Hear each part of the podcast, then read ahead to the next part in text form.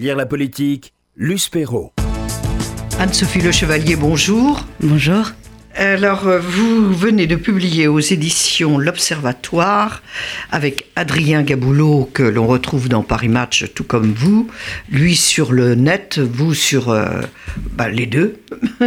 vous venez de publier Le poids des mots. Ça nous rappelle quelque chose.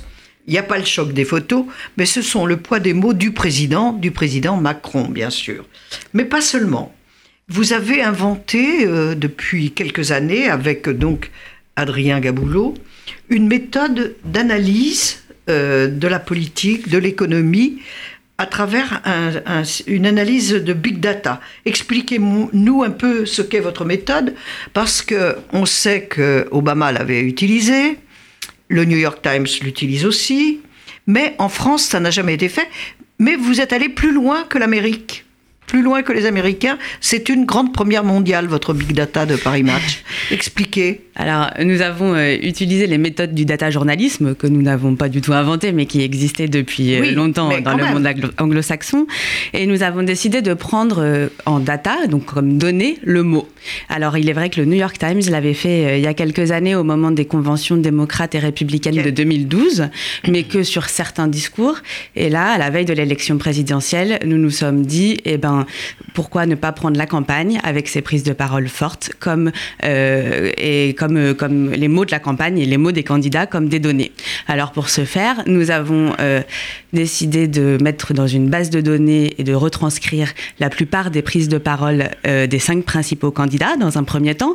Donc leur prise de parole à la télé, à la radio, lors des meetings, dans des discours et aussi dans les interviews à la presse écrite. Et à partir de ça, on a créé un tout mouliné, créer un moteur de recherche où chacun peut aller taper un mot et voir par qui il est utilisé à partir du moment où le mot a été prononcé. Et puis au lendemain de l'élection, nous avons décidé de continuer avec, euh, avec Emmanuel Macron et là en se concentrant uniquement sur Emmanuel Macron. Parce qu'il a été élu. Et devenu président de la République. Voilà. Donc au total, nous avons euh, près de 2 millions télévisés aussi ont été moulinés? Oui, nous avons aussi retranscrit tout. Mais nous avons été aussi aidés par, la, par les avancées technologiques, avec notamment euh, le speech to text, où euh, on peut mettre un son et, avoir un texte après. Ouais. C'est vraiment fiable? Eh ben, Nous avons tout vérifié à la main. Donc, donc, donc oui. Enfin, avec quelques erreurs humaines sans doute, mais voilà. Alors, le poids des mots du président. Dans ce poids des mots, qu'est-ce qui vous a le plus surpris? Bah peut-être pour faire une suite aussi au journal que nous venons d'entendre, c'est l'emploi du mot Europe par, euh, par Emmanuel Macron.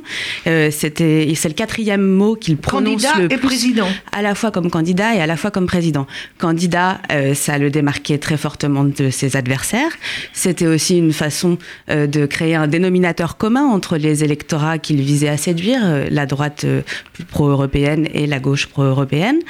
Et ensuite, c'est resté évidemment les un deux mot. De l'omelette. Voilà. il s'est séparé des deux bouts de l'omelette, comme dit Juppé. et ensuite, il continue toujours à, utiliser beaucoup le mot et déploie tout un projet de refondation européenne, mais qui semble pas tout à fait euh, si facile à, déployer. Mais ce sont des convictions fortes qu'il exprime à chaque fois, c'est ça? Tout à fait. Et puis le fait qu'il répète si souvent le mot euh, est un signe. D'autres signes, encore une fois, les symboles. Par exemple, le soir de son élection, quand il arrive au euh, Louvre, c'est au son de l'hymne à la joie, donc de l'hymne européen. Et, et donc il le fait passer à travers ça. Et c'est vraiment ce qu'il distingue des autres, et notamment de son adversaire du deuxième tour, de Marine Le Pen. Donc le poids des mots, mais aussi le poids des symboles. Par contre, euh, dans ce livre, j'ai découvert, et j'étais un peu surprise moi aussi, euh, que République est très peu prononcé. Oui, alors c'est vrai que c'est stupéfiant. En tout cas, c'est pas dans les 20 premiers mots. Euh, on voit bien que le mot France est beaucoup plus prononcé, c'est encore devant Europe. Donc, alors peut-être aussi qu'il parle pas forcément tout le temps de lui-même à la troisième personne en disant moi président de la République. C'était une anaphore bien connue, mais pas, dans la bouche d'Emmanuel Macron. Mais c'est étonnant quand même parce que vous le rappeliez tout à l'heure avant avec euh, Jonathan Sixou, les deux présidents auxquels il se réfère le plus, les deux présidents qu'il vénère en quelque sorte, dont il s'inspire, sont euh, Charles de Gaulle et François Mitterrand. Mais ce sont deux présidents qui avaient la République chevillée au corps, si je puis dire. Oui, alors ça, c'est vrai que c'est une différence et c'est pas la seule puisqu'on voit que il, il, utilise des mots aussi très particuliers qui n'avaient pas été forcément beaucoup utilisés auparavant. Alors, on va, si vous, voulez, vous le voulez bien, d'abord examiner les mots du candidat. Alors, les mots du candidat, quels sont les mots référents du candidat Emmanuel Macron Alors, on peut se souvenir de la transformation, euh, de la réforme, même s'il ne voulait pas trop le dire parce qu'il considérait que c'était un mot euh, usé, galvaudé, mais il le dit finalement quand même beaucoup. Libéré, protégé, révolution peut-être qu'il ne dit pas tant que ça, mais qui est quand même le, titre de, son, livre, programme. Euh, rassembler, réconcilier. On voit que les mots de la campagne sont, sont vraiment des mots qui visent à créer une dynamique de rassemblement, de réconciliation. Et c'est des mots qui sont aussi, qui ne sont que très peu marqués par une, une idéologie, qui est une façon de, de se distinguer des autres aussi. C'est une façon d'être sur une jambe droite et une jambe gauche et rassembler. Voilà, c'est un peu. À méditer dans l'actualité, le mot rassembler. Les mots du projet, ce sont les mêmes que ceux du candidat? Euh, oui, alors le projet, c'est une co-rédaction, hein, ce ne sont pas uniquement. Euh, oui. Voilà. Mais c'est notre projet, par exemple, le mot projet lui-même est vraiment un, marqueur et, très vite, je crois que c'était à la porte de Versailles en décembre 2016, euh, déjà, quand il avait les bras levés vers le ciel, cette image qui a, qui a marqué tout le monde, c'était en disant c'est notre projet. Voilà. C'est notre projet. Alors, des mots du candidat, vous en tirez quoi sur le plan politique? Bah, je pense qu'un des, mots euh, du candidat, une des expressions euh, du candidat qui, ont été le plus, qui a été le plus remarqué, et qui est sans doute significatif politiquement aussi, c'est l'expression en même temps. Donc il répétait effectivement bien plus que les autres. Euh, alors selon les uns, le en même temps pendant la campagne, donc selon ceux qui le défendaient, était une façon d'exprimer de, la complexité. Donc en même temps, c'est jamais tout noir, tout blanc. ça permet de rentrer dans la complexité. pour ses opposants, c'était plutôt une façon de concilier des contraires euh, a priori très peu conciliables.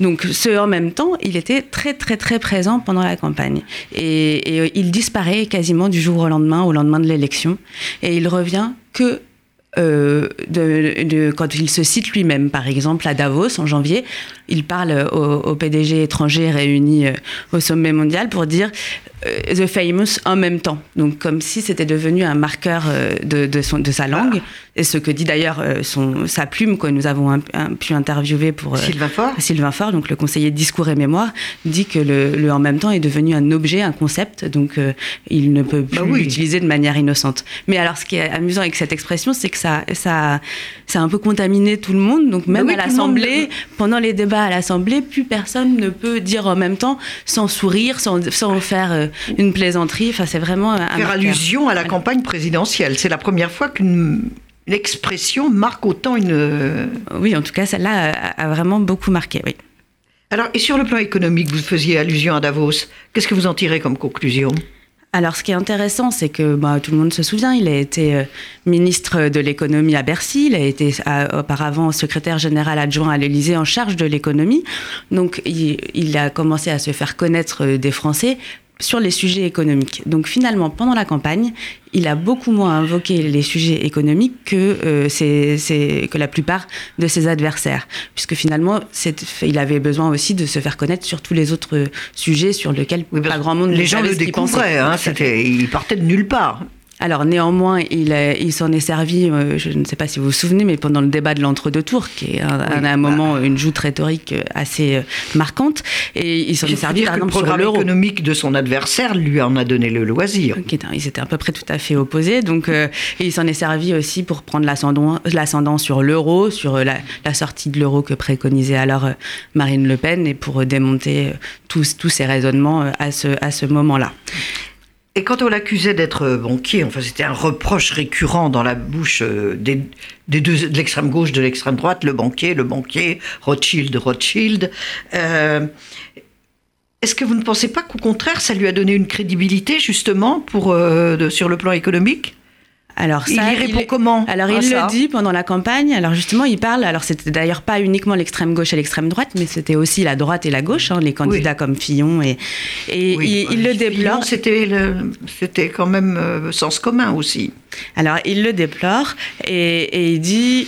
D'ailleurs, toutes les occurrences de banquiers pendant la campagne se réfèrent à Emmanuel Macron. Personne ne parlait de banquier autrement que dans ce contexte-là pour le désigner.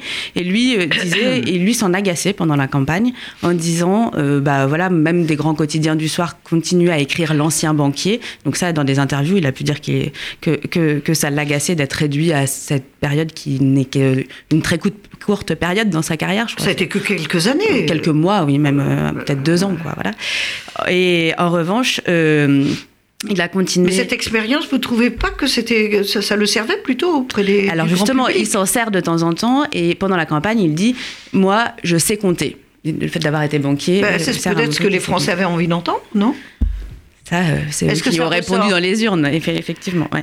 Est-ce que dans les mots employés en économie, ça ressort euh, cette expérience Parce qu'il fait, il fait très très peu allusion à des maîtres à penser en économie. Non, Autant sur le plan philosophique, on sait que Ricoeur a une place prépondérante, que les, la culture grecque compte pour lui, que il a fait, enfin, c'est quelqu'un qui a vraiment beaucoup beaucoup lu, mais a-t-il lu les grands économistes?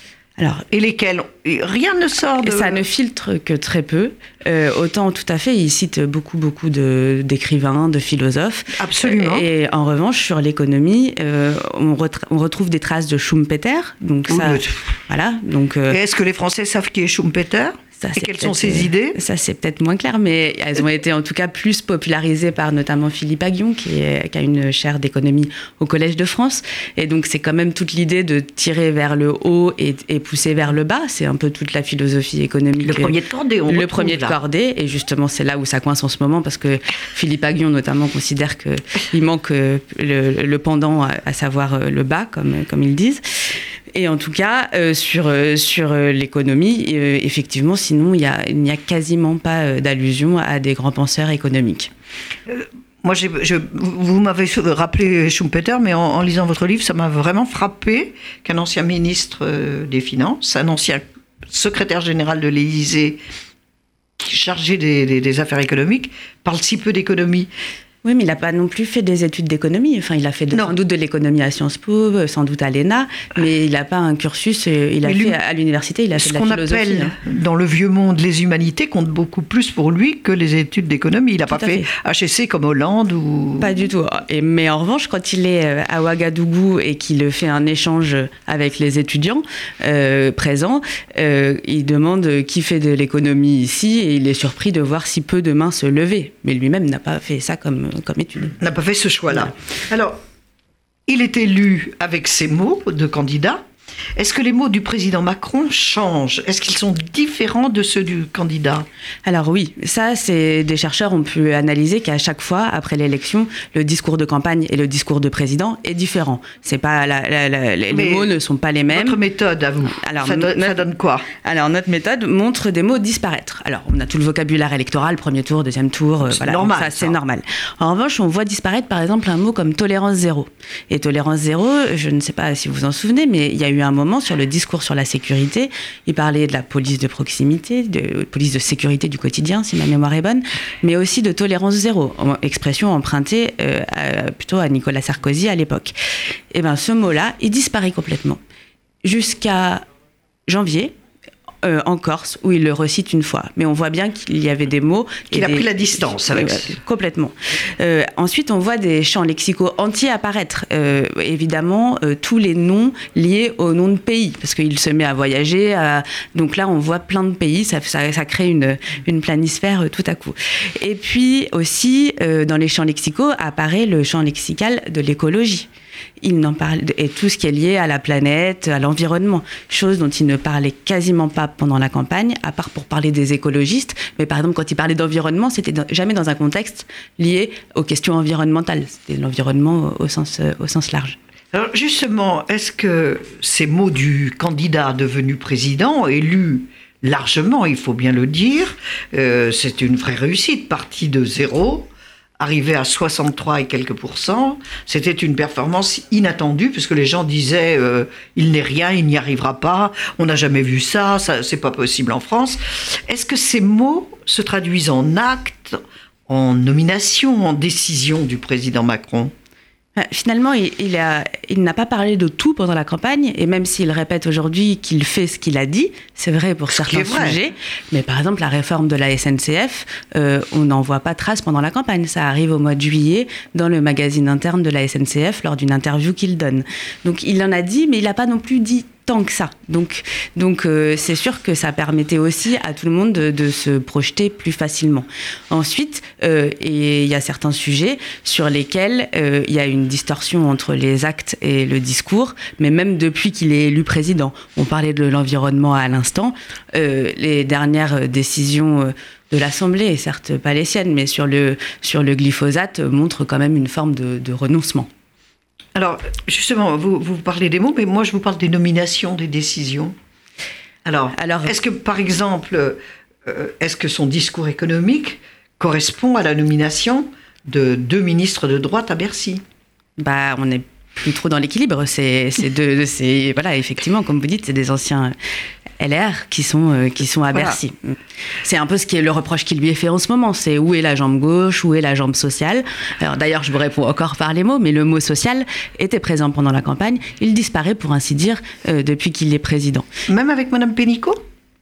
Alors, on n'a pas analysé les mots de Madame Pénicaud, mais, mais euh, la parole présidentielle. Est-ce qu'il relaie le discours de Madame Pénicaud? C'est intéressant parce que pour le coup, elle a une euh, elle est dans le social, elle sait ce qu'elle dit. Euh, le poids des mots compte pour elle. Alors il l'a nommée euh, effectivement là, c'est quoi qu'on en pense, une experte de, sur ces sujets-là. Et, ensuite, c'est toute la question de est-ce que quand Madame Pénicaud parle, c'est aussi audible que quand le président de la République parle? Et c'est toute la question qui se pose, mais pas qu'avec elle, avec beaucoup de gens, sur les relais de la parole présidentielle et qui porte la parole présidentielle en dehors de lui-même.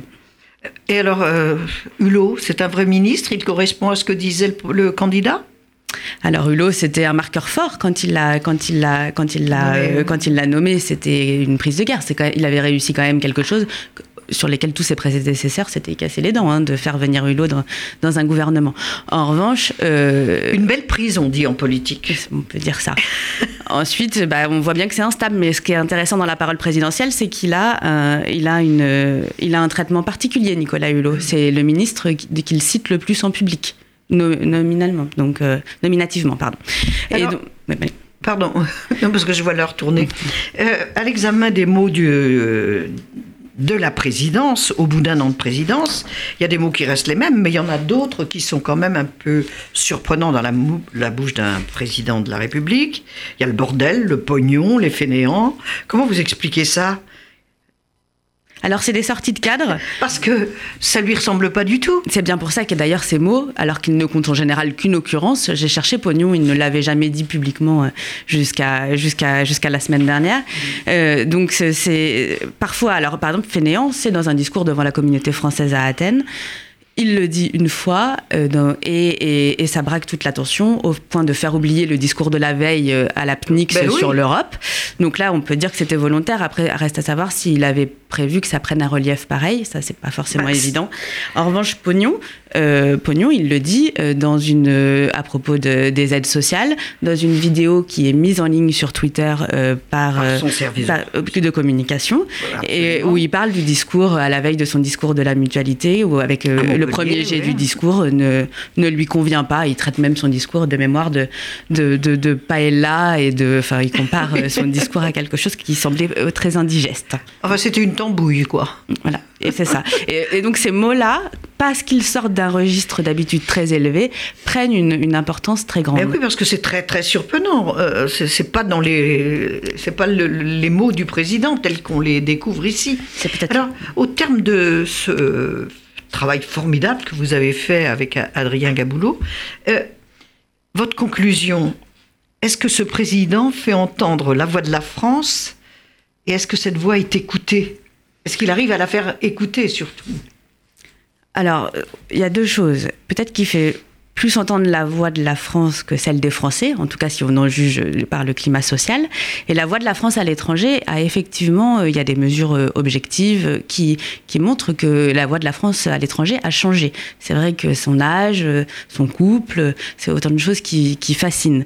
On voit qu'il s'est fixé comme doctrine de parler avec tout le monde, donc et notamment avec Trump. C'est quand même le premier président à être reçu pendant, pour une visite d'État à Washington. Officielle. Officielle. Donc on voit que c'est pas normalement les couples traditionnels entre les États-Unis et, les pays européens. Ensuite, ça a ses limites aussi, puisqu'on voit que sur, sur Trump, par exemple, il a guère réussi à le faire changer d'avis, que ça soit sur le climat, que ça soit sur l'Iran, que ça soit sur les tarifs douaniers et la polémique au G7 il y a deux semaines. Pour conclure, une dernière question. Est-ce que ce sont ces mots, sa culture, qu'il met quand même assez souvent en avant, qui fascinent, qui expliquent la fascination qu'il exerce sur tout son entourage alors il est vrai que les membres... Apparemment plus sur son entourage que sur euh, les syndicats ou sur les syndicats. Sur les syndicats, oui, sans, sans, sans conteste. il fascine tout de même. C'est ça. Son entourage parle, parle de, enfin, parle de cette fascination reconnue. Le sénateur Patria. Euh, Christophe Castaner, qui dit lui-même Je suis fan. Cette façon dont ils nous ont tous décrit cette nouvelle habitude qu'ils avaient depuis qu'ils le connaissaient d'ouvrir le dictionnaire après avoir écouté ses discours, euh, le fait qu'il utilise des mots plutôt rares, euh, des expressions latines. Oui, tout le monde n'a pas fait du latin. Et tout à fait. Donc tout ça contribue effectivement à, à entretenir une, une fascination et c'est un élément, euh, de, c'est un instrument de pouvoir, c'est évident pour Macron. Est-ce que vous allez continuer ce travail formidable? Ben, on va continuer, oui, avec. Pour les quatre euh, pour, on va continuer pour, à la prochaine campagne. Alors, d'un point de vue éditorial, je ne sais pas. En tout cas, pour, pour, pour, le magazine Paris Match, et oui, on continue. Ça prend beaucoup de temps de, de tout écouter, mais, mais nous continuons euh, à indexer la parole présidentielle. Et vous pensez que vous disiez tout à l'heure, vous faisiez une allusion au fait que la voix de la France est plus entendue que la voix des Français. Euh, vous pensez que les Français l'entendent encore quand même? Ils entendent le président ou ils entendent de, ils regrettent le candidat? Ça, c'est une vraie question. Mais si elle est plus entendue aussi à l'étranger, c'est parce qu'il s'est mis à parler anglais, ce qui est une nouveauté aussi pour, euh, pour un eh président de la République française. Avec un bon accent. Anne-Sophie Le Chevalier, merci. Je rappelle le titre de votre ouvrage, Le poids des mots du président ce que la parole de Macron dit de lui. C'est aux éditions L'Observatoire. C'est une enquête passionnante que je recommande à tous s'ils veulent bien comprendre ce qui s'est passé dans ces élections chamboule tout et ce qui se passe actuellement en France. À toutes et à tous, si vous vouliez reprendre la rhétorique présidentielle. Merci Luce Perrault, merci Anne-Sophie Le Chevalier. On continue de parler de mots après la pub, mais ce sera le mot du jour et Dominique Missica nous livrera sa définition de la jalousie. À tout de suite.